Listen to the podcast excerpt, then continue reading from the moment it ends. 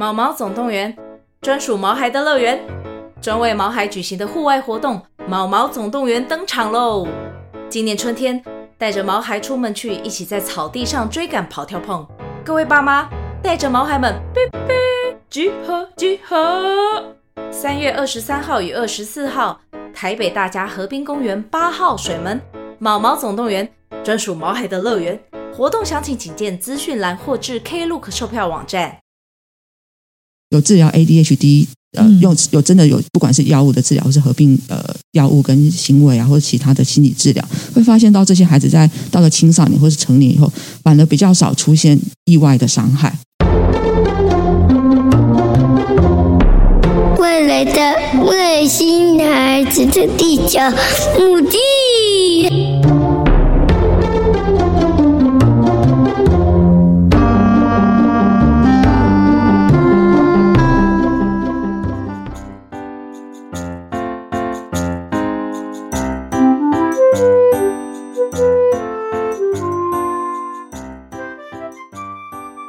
大家好，欢迎大家收听本周的《外星孩子地球日记》，我是地球妈妈。那地球妈妈呢，就是这阵子从心理师啊，然后到特教师，到各科治疗师。那这次呢，我们第一次欢迎到一个非常专业的人士，也是地球妈妈一直很想邀请的一位专业的一个医师，是身心科医师。那在地球妈妈跟其他战友跟听众们分享的时候，大家都非常开心说，哦，地球妈妈终于要就是访问到一位身心科的医师了。那也是因为吼，就是大家如果知道身心科医师都是跟我们这些战友妈妈爸爸们啊，是做最紧密的合作。我相信他其实也是呃，对我们来讲也是一个非常呃高阶的一个。也算是战力配备的主要来源之一，甚至我觉得他也是就是在确认孩子状况时的最前面的第一线。这样，那也希望呢，透过这次的对话来让大家一起来了解身心科医师他们的工作，以及呢，儿童青少年什么时候会需要看到身心科呢？那我们就来欢迎沈梅君医师。嗯，大家好，嗯，很谢谢呃地球妈妈的邀请啊，我是沈玫君医师。是哦，我觉得邀请到沈玫君医师也是一个非常棒的机缘，也是感谢我们我们古慧轩心理师，谢谢他的媒合，让我们就是这几集都非常的丰富。哦、对，也谢谢那个慧轩的邀请的。是，那我们想了解一下哦，就是玫君医师是在什么的因缘机会下会想要成为身心科医师？嗯。对，呃，我自己想要当身心科医师，算是说大学的时候就有这样子的一个兴趣了。嗯、只是说真的说会想要再走呃关于儿童青少年这一块，有一个部分是在我自己在大学的时候，可能我们常常有时候就会参加一些那种志工性的社团嘛。嗯，那我曾经参加过那种就是有点像是到儿童癌症病房去陪伴孩子玩游戏啊，或是去去去陪他们念书啊、看书的那种自工性社团。嗯哼，但去了以后才会发现到说，哎，其实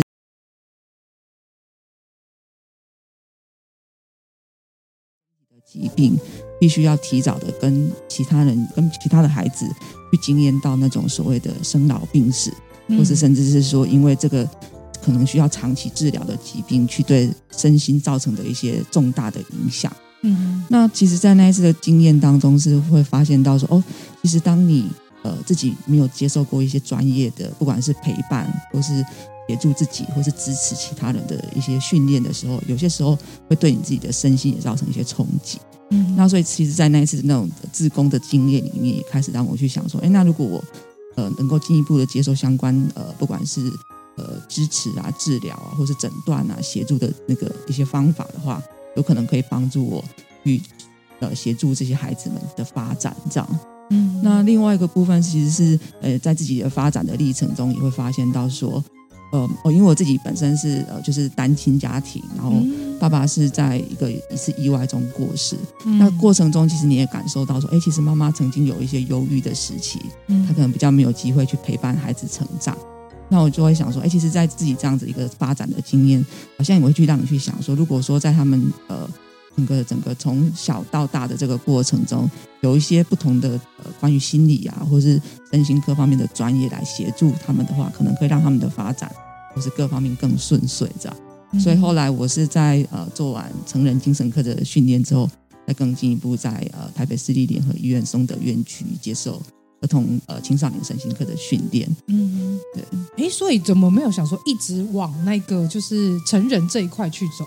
哦，对，其实其实应该会发现到是说，呃，其实很多的一些关于呃身心方面的困扰，嗯，其实可能很可能在儿童青少年时期就可能会出现了。哦，不管是说在呃家庭的环境上，或是说学校学习的环境上啊。或是说呃一些发展的历程啊，像是青少年啊等等这些时期，嗯，所以有些时候你会觉得说，如果能够提早的去介入，或是提早的提供协助的话，嗯，可能他们到了成年时期的时候，比较不会说、嗯、哦，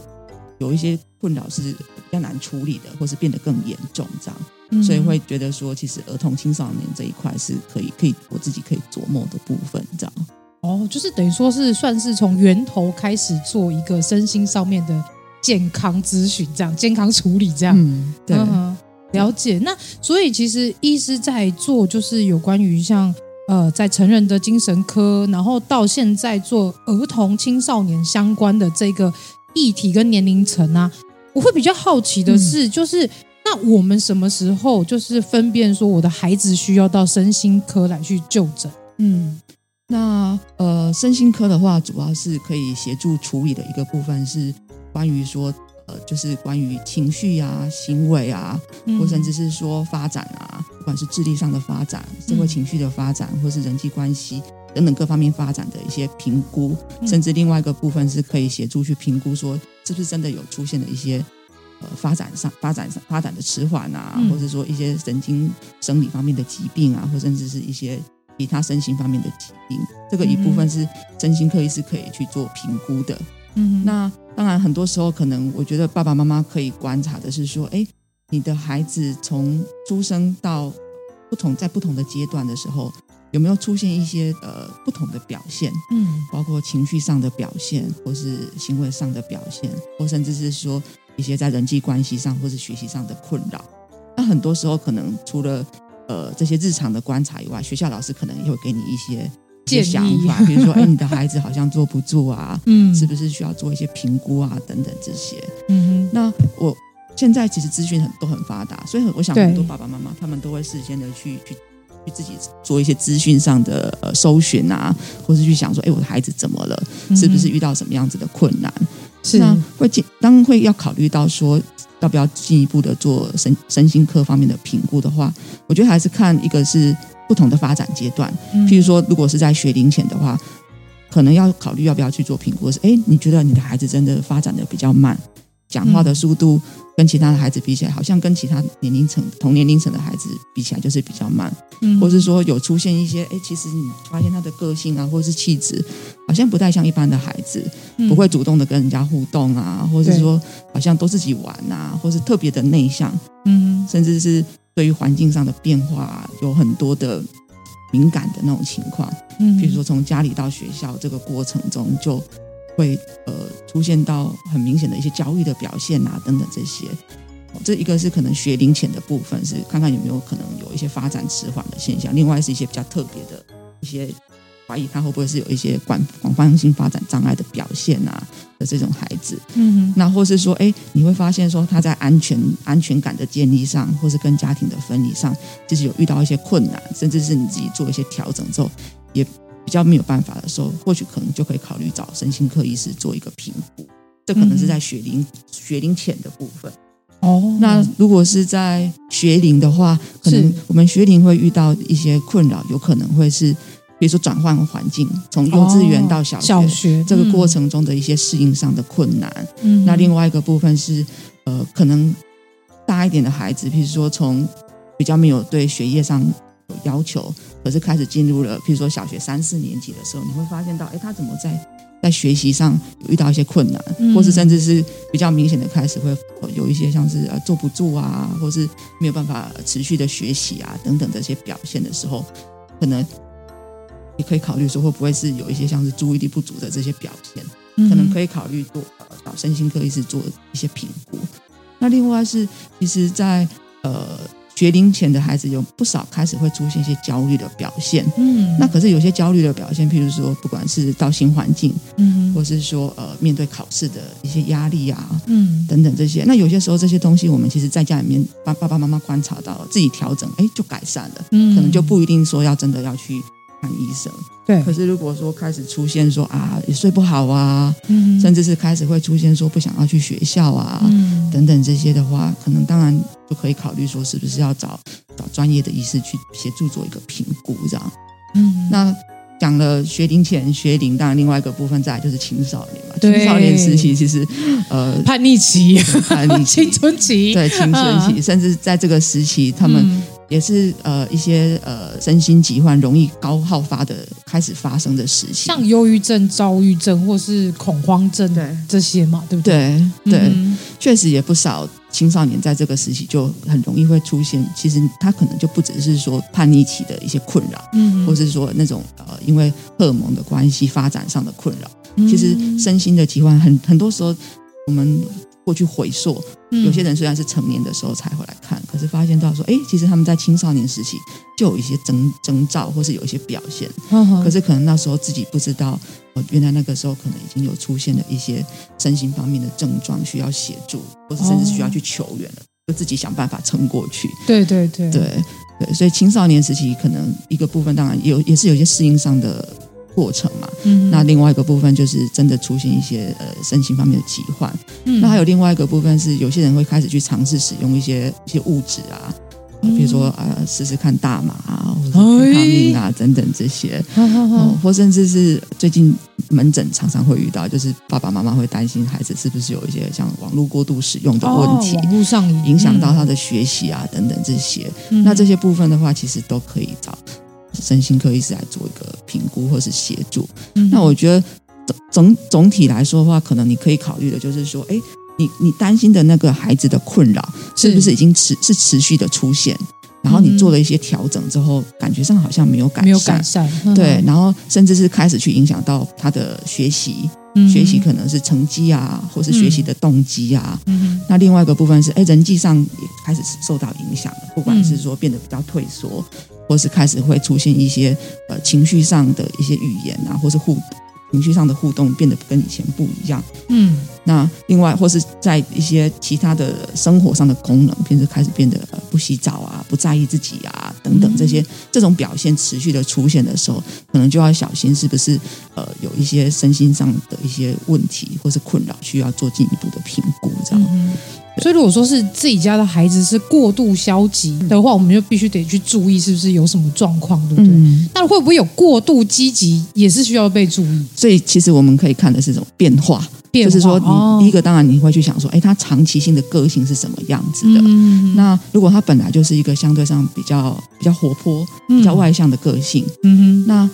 他如果本来的个性气质就是这个状况的话，是。其实当然他可能到了新环境的时候就会有这些表现，我们可能不一定要绝对去处理。嗯。可是说你发现他过度的积极，或是除了过度积极以外，开始又出现一些其他的表现，比如说情绪变得很易怒啊，嗯。或甚至是开始什么睡眠啊也受到影响啊嗯等等这些，我们就要去想，哎，会不会他这个这过度积极的表现，或是过度好动的这些表现，是有一些其实是不只是他的个性跟气质的，还是有一些其他的因素在影响的。哦，譬如说，像儿童青少年常见的是像是呃注意力不足过动症，嗯这是有可能。是另外有一些孩子是他们可能如果有一些像是比较早发性的那种躁症，也有什么叫做早发性的躁症？有的时候就是说比较早发生，在青少年时期就开始有一些迹象，哦，就譬如说可能青少年的时候开始出现的第一次的那种像是呃躁症的反应，过度的好动啊，不睡觉啊，甚至会觉得自己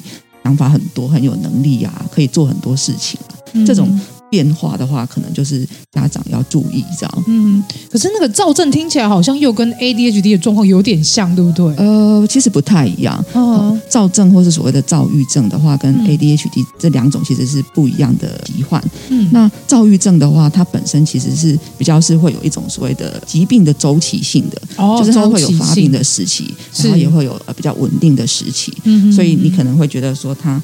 状况比较不好的时候，或是表现比较特别的时候，是在他疾病发作的时期。哦，可是呃，像 ADHD 的话，它是一个比较像是我们呃神经发展的疾患，嗯、所以它对人的影响比较像是持续性的。哦，你不会看到说呃有周期性的变化，是，譬如说他好动的那种状况，嗯、或是坐不太住的状况，其实在没有呃经过适当的治疗的时候，可能是持续存在的。嗯，但不会说有那种周期性的变化这样。是，那我想问一下医师，嗯、就是因为呃，我自己的孩子本身也是 ADHD 的一个疾病嘛，那会想要了解的是说，就是像 ADHD 这个状况啊，因为很多家长都会考虑到说，呃，医生可能在评估过后会会说，哎，那孩子可能这个状况需要用药。对，那其实在这个用药的评估上面呢、啊，医师会怎么样来去做一个判断跟一个评估？就是 ADHD 的诊断的话，当然前面我们会先做一些评估，或是说做一些呃心理的衡鉴，然后来协助家庭做一个诊断嘛。嗯、那只是说可能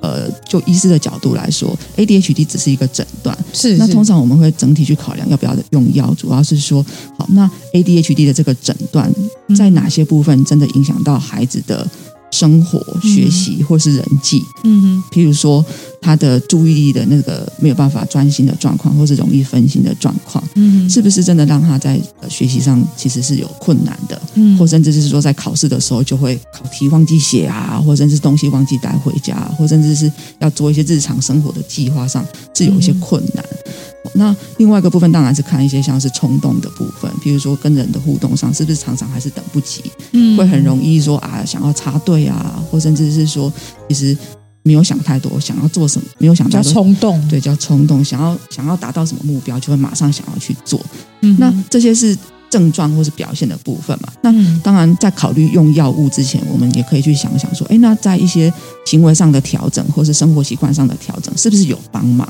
嗯，是不是已经可以改善了？嗯，那很多时候我们会发现到是说，其实呃，药物的治疗去搭配其他方面的治疗，不管是营养补充品，或是说行为上的一些调整，或甚至是学习上的环境的调整，一起调整的时候，嗯，它的整个改善的速度。比单纯用纯粹的环境上的调整可能来得快，嗯，因为有些时候我们譬如说，可能家家长会跟老师或是会学校环境讨论说啊，作业不要出那么多，对对，可能给孩子对 减压，然后增加他的一些学习的动机啊，嗯、可能会用一些这样子环境上的调整来、嗯、来来处理。可是其实。他本身的那个就是呃，因为脑部发展相对上比较慢的这个表现，去影响到他的注意力或是冲动的这个东西，它还是持续存在。对，所以有时候环境上的调整带来的效果，它可能会相对上会比较久。嗯，你可能会需要哦一个学期或甚至是一整年的时间去调整，然后会慢慢感受到一些变化。嗯，但是有些有些孩子如果相对上情况比较严重的时候，其实在这个过程中，他就会丧失掉他自己学习的机会。对，或甚至就开始就真的是啊，反正我就是学不来。他就放弃了，放弃就不想学了。嗯，所以可能药物的部分的话，一部分是可能确实是可以帮助孩子他的发展，他的脑部可能相对就是前额叶的发展，相对于其他孩子比较慢的部分的那个效能，可能发挥的比较好一点，这样。是。对。那当然，其实家长会考另外一个要考虑用要用要不要用药，是其实家长很关心的，就是一些像是副作用。对对对，哦，不管是食欲上的影响、身高长高，或甚至是说一些呃副作用、心悸啊、失眠啊等等这些副作用的影响。嗯，那我觉得通常的话。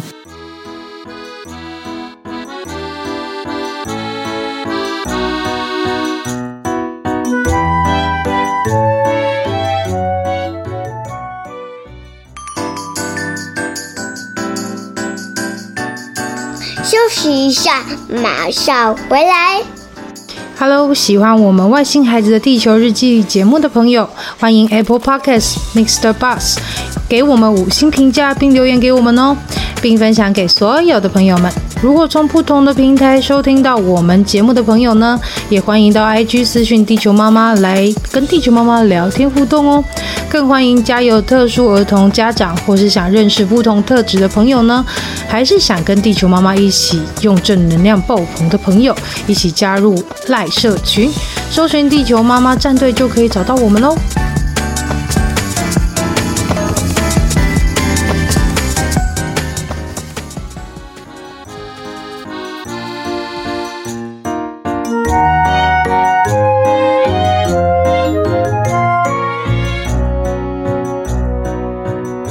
生在诊间，如果第一次要使用药物的时候，都会跟家长讨论到这一块，嗯不管是药物的作用还有副作用，嗯然后另外是会跟家长说，那我们可以怎么样去评估吃了药以后有哪些反应？嗯哼，如果开始吃药的时候，通常都会比较密集的请家长带孩子回来，呃，追踪，然后甚至是去调整用药的剂量，这样。嗯哼，对，哦，因为其实我自己的孩子从呃医师在要判断他要不要用药到对，确实已经开始用药，这对。这个过程间大概也经历了从呃幼稚园大概三岁的时候，然后嗯一直到六岁到小一对，上学，哎，一年级上学期对，的过了一个月，医师才真正的确定说他需要用药。嗯，所以其实我觉得家长在用药这一块，其实我们可以更多的去思考说，呃，因为孩子他的需要，就像刚刚医师说的，他必须得要去衡量说，呃，他在学习上是不是真的会有影响。嗯那我们毕竟还是希望孩子他在学习上是可以比较稳定的，然后可以吸收很多的知识对，那对他的未来，甚至于他现在学习是有很大的帮助。所以我觉得，其实，在确定要不要用药这个阶段，家长其实真的蛮焦虑的。嗯，因为在我自己看到自己孩子在用药到用药之后的改变，我觉得有点恐怖。嗯，因为他其实一开始你会觉得，哎，这个孩子就活蹦乱跳，嗯可是他突然吃药之后，他突然换了一个人，很像对灵魂被抽换一样。对，他就瞬间变得很安静，然后不对讲话，讲话或者是讲话慢慢的很小声。对，那这这些都是家长会觉得，哦，用药怎么突然变这样的那种恐惧感。是，但是我们经过了一段时间的观察，会发现说，其实他用药之后，他学习力的确有提升。嗯例如说，他真的变比较专注了，对，然后也比较不那么冲动了是，甚至不会说就是上到一半起来走动啊对，他是可以很专心的坐，呃，坐在椅子上，然后看着老师，然后看着黑板，然后对照着学习。我觉得这件事真的是有非常大的帮助。对，可是我觉得也像医师说，就是因为毕竟有一些副作用，这些也是家长很恐慌的原因之一。对对例如说他吃了这个药，像呃我儿子使用是利他能，嗯，那他使用利他能之后，就会很明显感受到他食欲不好这件事。是，然后或者是呃有时候会想吐啊，然后有时候会呃就是看起来很不舒服，手脚冰冷之类的。对，可是那时候又又会觉得有点可怕的是，那他这样长期使用会不会造成他身体上的一个负担？嗯，对，这也是我们想要跟医生了解一下，说，哎，到底用药这件事情副作用跟实际上对孩子的帮助，我们家长应该要怎么样去做取舍？嗯，对，对，所以其实也是因为这样子，会比较建议说，如果呃初开始用药的时候，可以比较呃家长可以观察孩子的变化，然后比较密集的回来跟医生讨论。比如说像当出现的一些副作用啊，嗯比如说食欲不振啊，甚至心悸的时候，那这个时候我们是不是要先把药量减半？比如说嗯调降药量，然后观察说孩子适应那种比较低剂量的时候的药量的状况，是不是副作用就没有了？嗯，那另外，或是说，哎，那在点滴剂量的过程中，他的整个学习呃，对学习的帮忙啊，或是专注力啊、冲动这些效果，是不是还是一样有帮忙？嗯那当然有不同种类型的药物是可以去做选择的。嗯那会比较鼓励的是说，家长就不要自行的做决定。我觉得嗯，其实如果你们有任何的困惑啊，或者是说有任何的担心的时候，其实回过回过来诊间跟医生去讨论，我想医生都应该会蛮乐意去回答家长们的一些困扰或是担心的。嗯那关于说好，那长期的吃药到底会不会对孩子造成一一些比较不良的影响？嗯，其实现在有不少的研究去发现到说，其实呃长期的服用像是一些利他能啊，嗯。或是说治疗 ADHD 的药物，它本身呃对于孩子像说身高啊或是体重的发展，他们做了追踪性的研究以后，发现其实是跟其他没有用掉的孩子比起来是没有差别的。哦，就是就一个有大型的研究去做这样子的研究。那另外一个部分也有研究去发现到说，哎，其实治疗有治疗 ADHD，呃，嗯用有真的有不管是药物的治疗，或是合并呃药物跟行为啊，或者其他的心理治疗，会发现到这些孩子在到了青少年或是成年以后，反而比较少出现意外的伤害，嗯或甚至是说比较少出现一些比较物质滥用啊等等等等这些状况。嗯，意思是说，其实是在有治疗的状况下，他们本身的这样子的一些像是冲动的特质啊，是或者是说一些像是专注啊等等这些状况，会比较能够协助他们去避免到一些未来可能会出现的一些负面的影响，这样。嗯对，那一直，我想问一下一个有趣的问题是，是、嗯、因为我自己在带孩子去看诊、回诊过程当中，我有发现一个很有趣的事，是因为看到孩子的 ADHD 症状之后，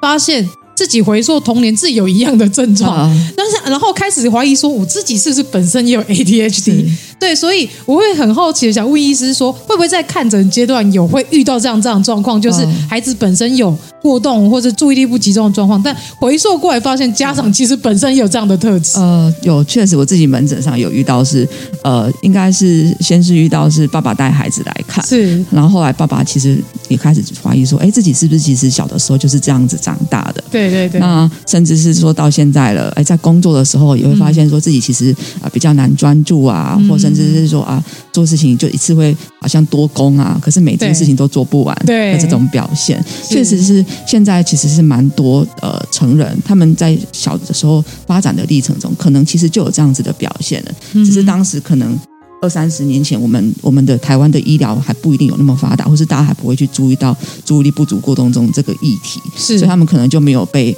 没有被呃评估或是协助，没有被在这个时期 被在儿童的时候协助，是。对，所以呃，但是其实如果说你到了成年阶段的话，我觉得要考虑、嗯、考量的因素还有其他，就不只是过动症，嗯、可能还要再去考虑说会不会有一些合并，像是焦虑呀、啊。忧郁啊，或是生活上的压力啊，去让你出现看起来像是注意力不足过动症的表现。嗯，比如说压力其实也可能让你觉得烦躁不安，嗯，或甚至是说其实睡不好啊，可能会让你隔天工作的时候其实会有一些分心，或是没有办法专心的状况。嗯，但如果说你真的怀疑自己有这些表现的话，我觉得其实可以，通常是这样子，我是建议说，如果就算你怀疑自己有，但是如果没有影响到你日常的生活的功能，是你的人际。或是学关系等等没有明显的影响的话，当然不一定说一定要去看诊或是做确认。嗯、可是如果说自己发现到，呃，其实回溯从小到现在，其实有些不管是冲动啊，或是分心啊，或是粗心大意，对，或是说情绪上的调节上一直都是有困难的话，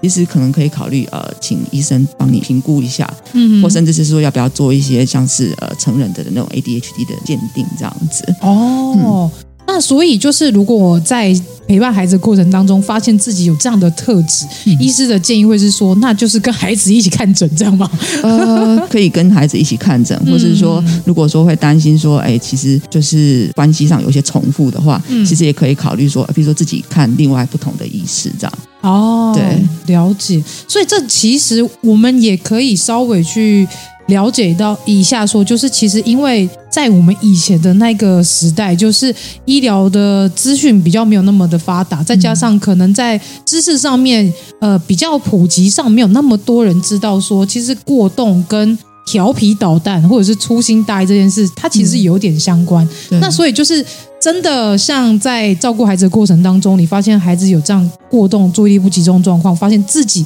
好像童年也是有发生一样的症状跟状况的时候，就像刚医师说的，如果你发现自己好像有类似的特质，然后。在生活上或在工作上已经造成有一些困扰，那也许就可以像医师说的，可以去做一些鉴定或是评估。嗯、那如果医师可能会建议说，有些呃行为上的治疗，或者是说有一些药物上的治疗的话，也可以再进一步自己去追踪这样。嗯、那如果说哎，好像从小到大虽然感觉跟孩子的特质有点相像，可是其实在现在的自己的生活当中没有那么大影响，嗯、那其实就是。好好的去 看书，调整一下自己，或是陪伴孩子的过程当中，跟他一起学习如何去让自己的行为啊，或者让自己的生活可以更稳定。我相信这也是一个办法，嗯、对不对？对。好，那其实也想要问一下医师说，像其实如果家中啊会有这样的不同特质的孩子，例如说像是 ADHD 啊，或者是 ASD 自闭，嗯、或者是说像高敏感特质这些孩子们。他们上学的时候，其实人际互动上通常会遇到比较多的一些挑战，或者比较困难。那医师有没有一些建议可以给家长们去呃去协助？例如说，我们怎么样去带孩子去学习这些人际互动？这样？嗯嗯嗯。其实这个问题真是一个大的问题，因为每个不同的孩子，他们在不同的学学习的阶段，或者在不同的环境里面，会遇到的这种人际方面的议题，其实会不太一样。这样。嗯嗯嗯。好，那。通常的话，其实我会比较还是会个别性的做建议啊，看个别的需求是什么这样。然后才会去给跟家长做一些讨论，这样。嗯、所以可能我觉得对家长来说，第一个可能可以先了解就是说，哎，那你的这个比较有特殊特质的孩子，嗯、他的优势在人际上面的优势是什么？在人际上的劣势可能是什么？嗯，那这些这些优势跟劣势，你自己可能可以做一个评估或是观察，嗯、然后你觉得说放到学校的环境的时候。遇到的困难主要是什么样子的议题？嗯，因为其实每个孩子遇到的议题可能都会不太一样嘛。嗯，然后另外其实可能可以同时了解一下，哎，班级的氛围是什么样子的？哦，就是说，哎，是不是有一些小帮手的同学啊？小天使？对啊，或是说，或是说，哎，在这个班级相对上同学是比较喜欢比较的啊，甚至是会有一些小团体的啊，嗯、可能可以从比如说一些母姐会，或是到到学校参观的时候，可能可以观察一下这班上的氛围是什么。嗯、那另外一个部分很重要的就是学校的导师，嗯，哦，他怎么样去带这个班级，或者说去引导班上的气氛的。嗯、那有些孩子可能还会接触到学校的辅导中心，对就是会有主要的主责的辅导老师来做一些居中的协调啊，是或是讨论的部分。哦，那嗯。呃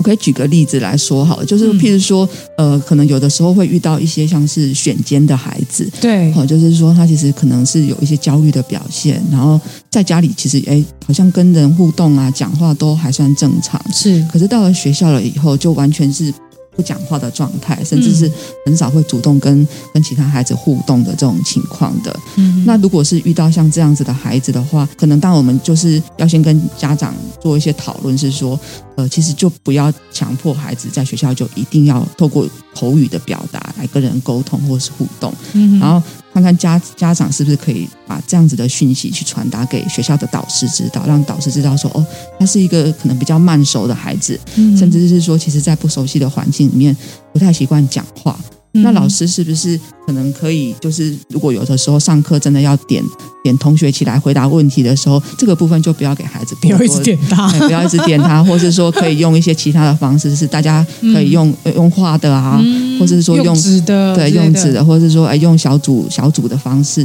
去、嗯、去表达，这样这个部分其实就可以让老师知道。嗯，那另外一个部分的话，其实是如果像是选监的孩子的话，其实我们可能需要的一个部分，还是说怎么样让他觉得在学校是一个安全的环境，嗯，或者是说他可以用一些不同的方式表达的，嗯，所以可能或许也可以用呃让孩子用写的来做沟通啊，等等这些。嗯，医师，我想问一下，因为选监是选择性缄默症，对，对不对？对。那我们家长如何去判断孩子是选择性缄默症？因为我觉得这好像很多人不是很理解，只会觉得说我的小孩天生就是比较不爱讲话，可能在学校或是在。大众环境下，他不喜欢讲话，或者讲话很小声，可是在家又很正常。对，所以我觉得在家长这这一块，可能很常会误解，会误解说：“哎，你为什么在在学校不讲不讲话，回家一直讲一直讲？那、啊、你是怎样？那、啊、你是故意的，是蓄意的，还是说你怎么了？”我觉得这是这个部分，是不是可以请医师稍微跟大家聊一下，什么是选择性缄默症？哦，好，对，呃，选择性缄默症的话，主要的是选择性嘛，就意思是说，孩子他如果在他比较，他他是。会选择情境的不讲话，主要是以口不不不口语表达为主。嗯嗯嗯、那选择性意思是说，可能他在他觉得相对上安全自在的环境，通常是家中或是比较熟悉或是经常去的环境的时候，你觉得他的互动跟其他的人是没有没有问题的，是是可以自然而然的去表达的。是但是到到某些。情境比较常见的就是可能学校，或是可能会必须他要去做一些表达或是表演的场合的时候，他就变得是完全不讲话了，就是一可能一个字都不讲，或甚至是说，哎，也会变得相对上会比较退缩这样。哦，那这些蛮常会在，譬如说可能幼稚园的时候就可能会开始出现，或甚至小学早期的阶段就可能会出现。那这些孩子很很从很容易会合并有一些焦虑的表现，不管是对于环新环境上的一些变动上的焦虑，或是比较敏感。嗯、那当然，另外一个部分可能还要考虑说，会不会有合并一些像是广广泛其他的共病，比如说是自闭的特质啊，泛自闭对，泛自闭的特质等等这些。嗯、那家长可以观察的一个部分是，哎。会不会他是比较慢熟，嗯哼，适应环境了就比较好了，就可以自然而然讲话了，嗯哼。其实是要给他一个时间，譬如说一个月、两个月的时间，是有人去引导他对这个环境熟悉了，他就可以讲话了。嗯、那如果是这样子，比较像是说对于环境适应的过程的部分的话，我们就不会说哦，他可能是选选择性缄默。但是如果说哎，他明明在这个环境已经一段时间了，甚至应该已经一学期都过了，他还是不讲，他还是完全不讲话，嗯、甚至这个完全不讲话的状况也影响到他的人际关系，是，或甚至是老师也觉得怪怪的时候，嗯，可能就要考虑说是不是要来做一些评估，这样。嗯，所以其实可能你可以看的是说，适应只只是适应环境过程中，那表示说适应环境过程中的困难是可以去做调整的，甚至是会改善的。嗯、那这个部分的话，我们可能就不会觉得说，哦，他可能是选缄。哦，只是说选肩有些时候的话，医生在看的时候，有时候还会在观察上会不会有一些其他的共病的部分。了解，我觉得这集很棒哎，就是医生还帮我们。科普一下选择性缄默症的一个状况。那其实就像刚刚医师讨论到，就是说在选择性缄默症的这个评估过程当中，可能也会考虑说他是不是也有可能是泛自闭。嗯、那其实我觉得泛自闭的这一群孩子们，他是更容易遇到人际上面的障碍。嗯，像是有些可能我们会以前都会分说什么雅思啊、高功能、低功能，那、嗯、现在我们都说是一个光谱嘛。对，那。如果像是特质比较偏向是雅思，很会讲话的孩子，可是他就是在人际上面会有些很容易跟人家有冲突啊，嗯、或者是呃像呃可能高功能的孩子，他可能没有那么会讲话，可是他的智力智商方面，他其实也是跟一般的孩子差不多，那他也可能很常会遇到这种人际上面的一些困扰。嗯，那像这些犯自闭的孩子们，他们在人际上面的这些状况，我们家长可以怎么样去引导跟协助？嗯，如果是比较小的孩子。孩子的话，嗯，我觉得可能家长可以透过一些游戏，或是说一起从呃看故事书去讨论一些人际上的情境开始，嗯，比如说在家里面的时候，你可以跟孩子一起看某一些图画本，然后呢，去让孩子去想说，哎，他在感觉什么，或是这个人在说什么，嗯，协助孩子，因为他们比较困难的是去理解到别人情绪。的情绪，或是别人在表达。背后的意思是什么？那我们可以透过一些就是像是生活中的经验，或是图画书啊，或是游戏，或是看他看的卡通等等这些，去跟他做一些讨论，然后甚至也可以说，哎，那在你的角度，你觉得这个这个角色在想什么？啊，那个角角色在想什么？有点像是这样子的方式。嗯，那比如说从幼儿园回来以后，爸爸妈妈也可以问孩子说：“哎，今天发生了什么事情啊？”嗯，但是可以去关注在说：“哎，那你感觉什么？你那时候是感觉很生气吗？嗯，还是说啊，感觉很开心？那你觉得呃，小朋友不跟你玩，他们是在生气吗？还是他们发生了什么事情，他们不跟你玩？透过这样子一些日常的。”从语言上啊，或者经验上的讨论，来协助孩子去做一些角色上的转换。嗯，这是可能对于一些比较小的孩子，我们可能可以这样子去做。那当然到国小的时候，其实这样子的方式也是适用的，就是每天发生的事情。那你觉得同学不跟你玩，那到底怎么了？嗯，好，那为什么同学不跟你玩啊？你感觉怎么样啊？就是协助他去辨识自己的情绪。另外一个部分是透过讨论的过程中引导，让他知道说，哎，别人可能是在想什么，或是说别人的感觉可能是什么，这样的方式逐步的去形塑他，呃，去对于人人之间的方面的一些理解，这样。嗯，那但是有些时候会遇到比较，就是光谱相对上会比较偏，真的是比较自闭，或是真的比较自我中心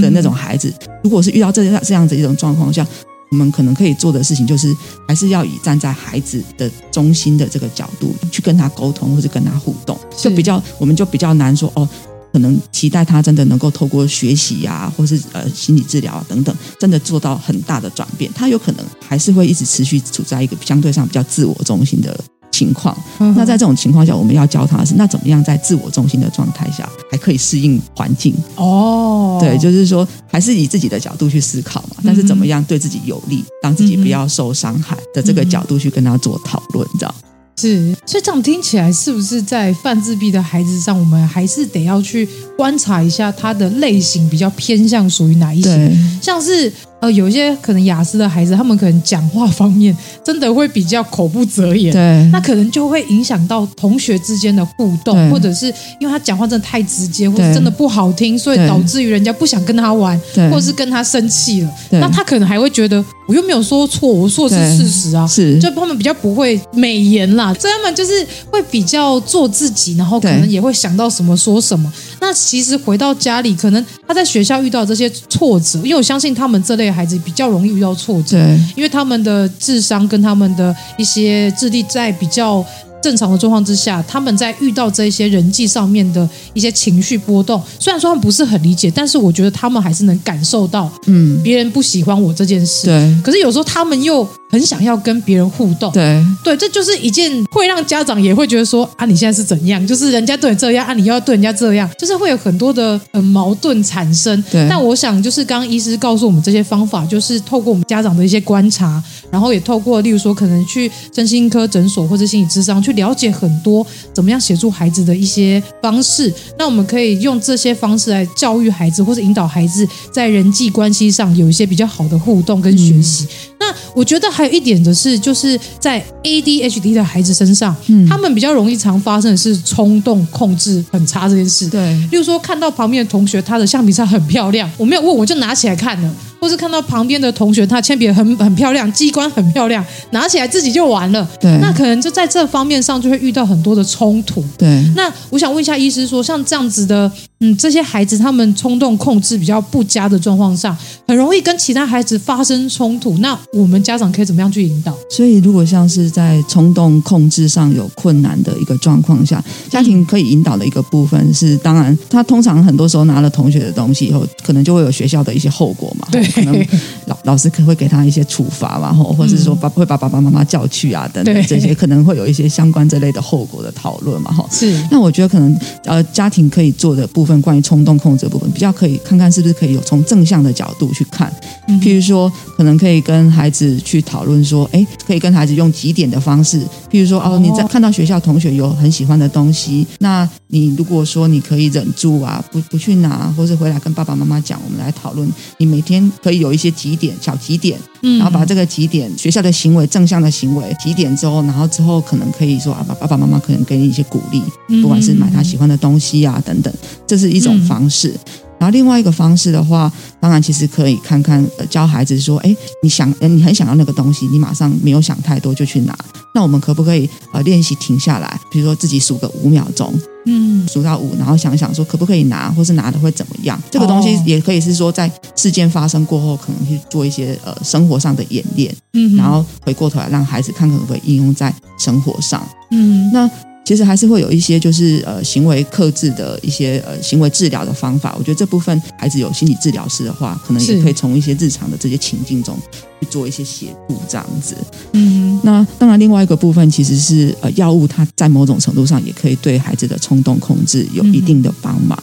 嗯，对，就确实有些孩子你会看到，就像妈妈刚刚提到，就是哎。本来很好动、很活泼，看到看到什么东西就东摸西摸，对，看起来是一个很好好动的孩子。吃了药以后，怎么反而静下来了？对，那意思是什么？是说在某种程度上，其实可能吃药它影响改变了他的冲动控制的能力，嗯，所以他可能就比较不会东摸西摸，嗯，或者说比较不会呃做不太主动来动去。那可能是他的一些冲动的控制受到药物的一些影响。表现出来的样子，这样。那不会因为冲动控制这件事情的话，我们比较常在就是可能小一点的孩子，或甚至是早期的青少年阶段比较容易出现。那到了呃比较成年大一点的时候，其实冲动控制，如果是 ADHD 的孩子的话，冲动控制相对上会比较改善，嗯，反而比较持续会存在的是一些像是分心啊，或是注意力不足的表现的部分，这样是对了解。因为其实我觉得我自己有一个蛮蛮典型的 ADHD 的症状是，就是整理这件事情，对，就是家里很常会桌面啊乱糟糟的，或者是东西很常放在哪会忘记，对，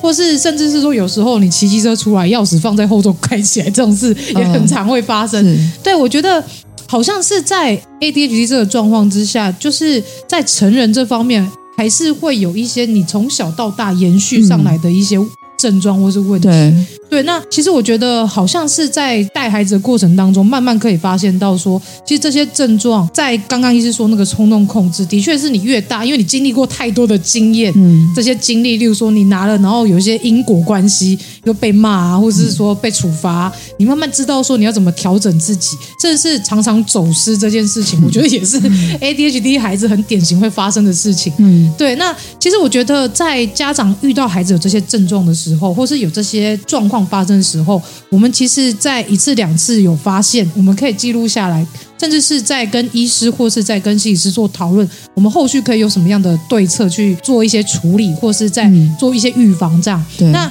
我觉得其实，在每个特质的孩子身上，他们都有他们自己的一些很明显的征兆。嗯，那这些征兆我们在发生之后，其实都可以做记录，然后再去做一些呃询问，然后给一些政策，然后再来去帮孩子做练习跟引导。嗯，我觉得这相对来说，其实大家如果能观察、陪伴跟引导这件事情，其实孩子不管是什么特质，他在成长的路上一定多少都会有一些帮助，嗯，甚至我觉得在他们身心的健康上面也会比较有一个比较好的一个发展。这样，嗯，那其实我觉得也是想要跟医师讨论一件事是，除了孩子的症状之外，其实我觉得家长最容易的就是说看到孩子这样，自己反而更焦虑，对，会忧郁，或者是导致身心上面的一些。呃，不不适，例如说可能会因为孩子的状况感到很自责啊，或者说因为孩子的症状，然后感觉到自己好像呃都没有帮助到孩子，然后会有一些很焦虑的状况发生。对，那其实回过头来，我也想要请医师来跟家长们聊聊说，因为毕竟。在我们在带孩子的过程当中，很常会遇到这些，比如说很常跟他道歉呐、啊，嗯、孩子可能闯祸啊，对，然后你可能要负责帮他收拾啊。对，那像这些状况之下，医师会有什么样的建议来告诉我们这些家长们说，在带领这些孩子的过程当中，我们应该要用什么样的心态去好好的照顾自己？嗯嗯，我想那个地球妈妈应该有很多呃亲身的经验，就在这个过程中，对，是，就是说关于说自己遇到的一些呃情绪上的表现。然后甚至是照顾孩子中的一些压力跟困扰。嗯，那其实我觉得对家长来说，其实蛮重要的一个部分是说，嗯，可以找到一些可以支持你的支持的资源，不管是你自己的先生啊、伴侣啊，或甚至是你的朋友啊，或甚至是说像。Podcast 这这样子的一种社群的媒体，或者社群的网站，嗯、他们有一些共通经验的家长，可能可以去讨论一些说大家遇到的困难，或是分享一些实物上的经验，这是一个部分是蛮重要的。嗯，那当然另外一个部分是说，怎么样去平衡呃自己作为一个人，不只是作为一个父母亲的需要，这个部分其实也很重要，因为我们看多蛮多很认真的爸爸妈妈，其实心思或是眼睛都是关注在孩子的各方面的。表现，不管是发展情绪，或甚至是适应啊等等这些表现上，嗯、但是其实真的忽略掉自己的需求，真的，其实自己睡得不好，好算了，没有关系，明天再撑一下啊，嗯、一早就要赶快带孩子去看医生啊，去排队啊，等等，早疗啊，对，就早疗要去排队啊，等等 这些，或者是说，好像有些时候自己其实可能，我觉得对家长来说，可能可以。注意的是说，如果你自己感觉到说，那自己易怒的情况，或是情绪稳定的状况，已经跟平常不一样了，或甚至开始会发现到说自己开始有点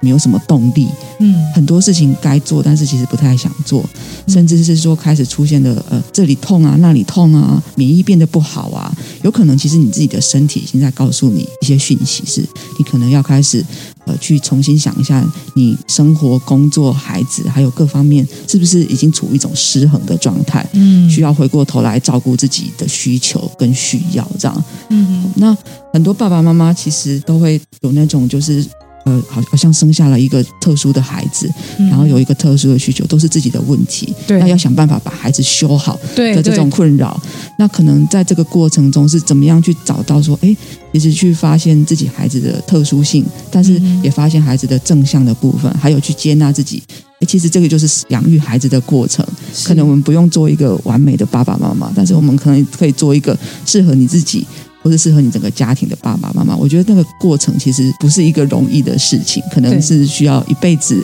的去去去调整适应的。嗯，对。那另外一个部分是，有些爸爸妈妈他们自己也可以去找一些像是智商的资源啊，找心理师啊，或者找医生来谈谈自己这方面的压力，然后去看看说可以怎么样去做一些平衡。比如说，有些妈妈是，如果遇过那种妈妈是，她她是做会计师，嗯、然后呢，家里又有三四个孩子，嗯，然后呢，爸爸做工程师，可能呃回家就是睡觉，嗯，假日就是不带孩子，所以几乎就是妈妈好像一个人就是包办了所有的事情的，对，类似这种经验。嗯，然后你真的去细问妈妈的生活在干嘛的时候，你会发现说，她完全没有所谓的自己的空间跟时间，嗯，对，甚至是说，哎，挤出个五分钟、十分钟放空啊。或是休息的那种状态，其实都没有，会觉得是奢侈。对，他会觉得说我 我不能这样子放松，对，或者是说啊，因为就是没有靠山，没有人了。哦，对，我没有后援，对，没有后援，都只剩下我自己了。那如果是说真的遇到这种情况下的话，其实我可能就会去跟妈妈讨论说，哎，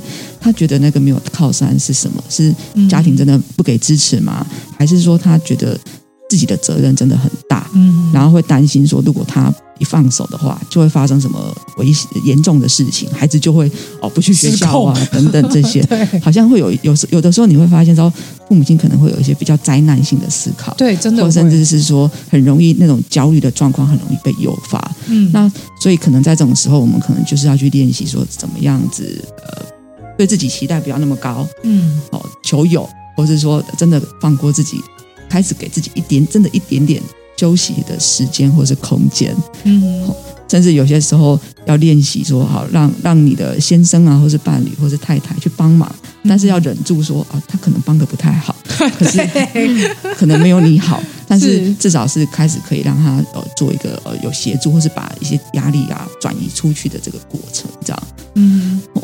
所以我觉得一个部分就是所谓的呃，去去平衡你自己的需求，还有整个家庭啊、工作各方面的需要，然后怎么找到一个空间是可以属于你自己，让你自己开始去休息，或者是自己自我疗愈的部分，这是蛮重要的。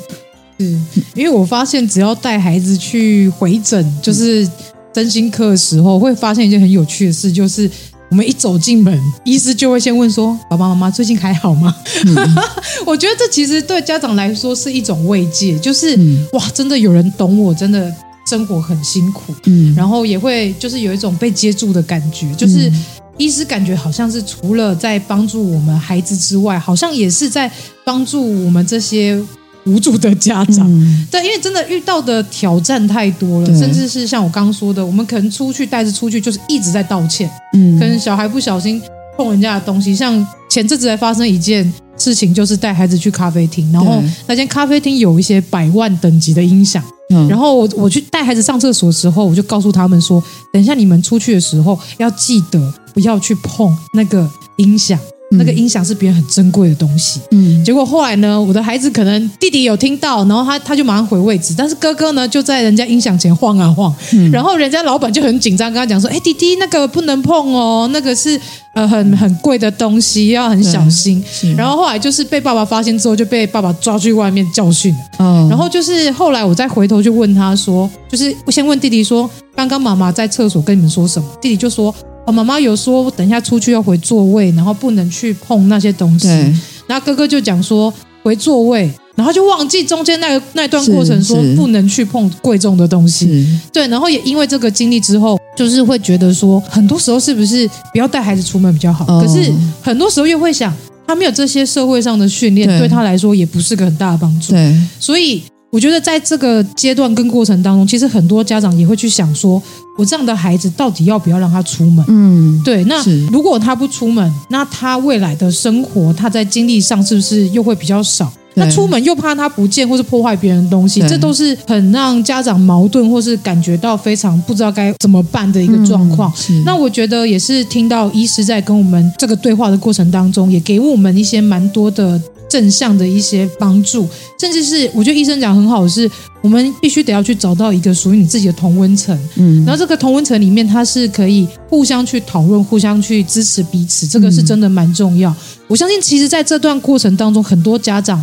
尤其是妈妈，我听到真的很多妈妈，他们都说自己的伴侣没有作为，然后所以每次带孩子去早疗、去回诊，都觉得心很累，嗯，或者是说给自己的压力很大，帮孩子从礼拜一到礼拜日排满了所有的活动，是。就只是希望说孩子可以更进步，但是往往忘了你自己也会疲劳，嗯，然后也忘了说，其实孩子上那么课，他们也会疲劳，嗯，对，所以我觉得是时候也是要给自己一些时间。去沉淀下来，去评估一下，说你现在身心状况是不是能够负荷？嗯，很多时候不是在孩子身上去想说，我要帮他加多少课，他才可以进步到像正常人一样。对、嗯，但是说说实在，很多时候就像医师刚刚说的，其实这些孩子的特质有他们的特长。嗯，那我们如何把这个特质翻转成特长？这件事情就是非常需要我们的观察、跟陪伴、跟引导。嗯、例如说，ADHD 的孩子，他们天生就是活泼好动、好奇心很强。那你是不是可以带他去做很多的不一样的体验？嗯，从体验当中去找到他的天赋，嗯我觉得这就是一个很棒的事情。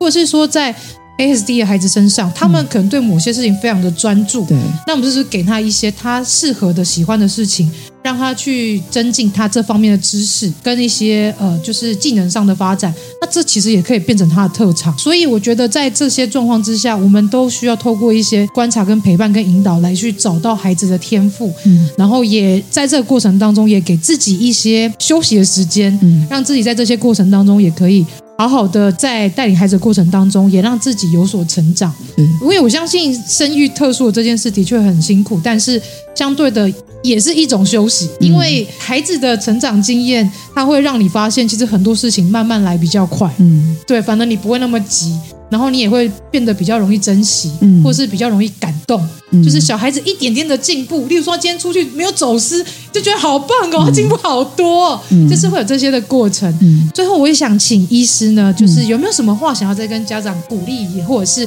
什么话想跟家长说？嗯，其实我觉得刚刚地球妈妈已经讲了蛮多很 很很激励人的话了，而且其实也可以看得到说，其实在这个过程中你，你已经可以看到，不管是自己正向的部分，或是孩子正向的部分。嗯，我想其实感觉上你是已经经过了很多的那种历程走到现在这样的一个状况。是那我我我知道说，其实养育孩子本身真的不是一件容易的事情。嗯那当我们有呃生到呃可能有些特殊需求的孩子的时候，对爸爸妈妈来说，可能是更多的挑战。是那只是说，我会呃觉得说，如果对爸爸妈妈来说的话，你们要相信自己，那同时相信你自己，你自己的孩子，他们可能可以是有，即使是说他们是特有特殊的需求，但是他们可能可以找到他们一些适合他们自己特殊的路的。嗯。那另外一个部分是呃，怎么样可以持续的跟跟你合作的团队，不管是医疗团队、心理师、职能治疗师或是社工等等，去做一些沟通啊，或是合作，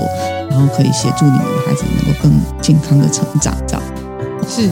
好，谢谢。今天非常感谢美军医师来到我们的节目上跟大家聊聊。我相信在这集节目当中，你会有获得非常多的资讯跟知识，甚至是你也会获得心灵上的疗愈。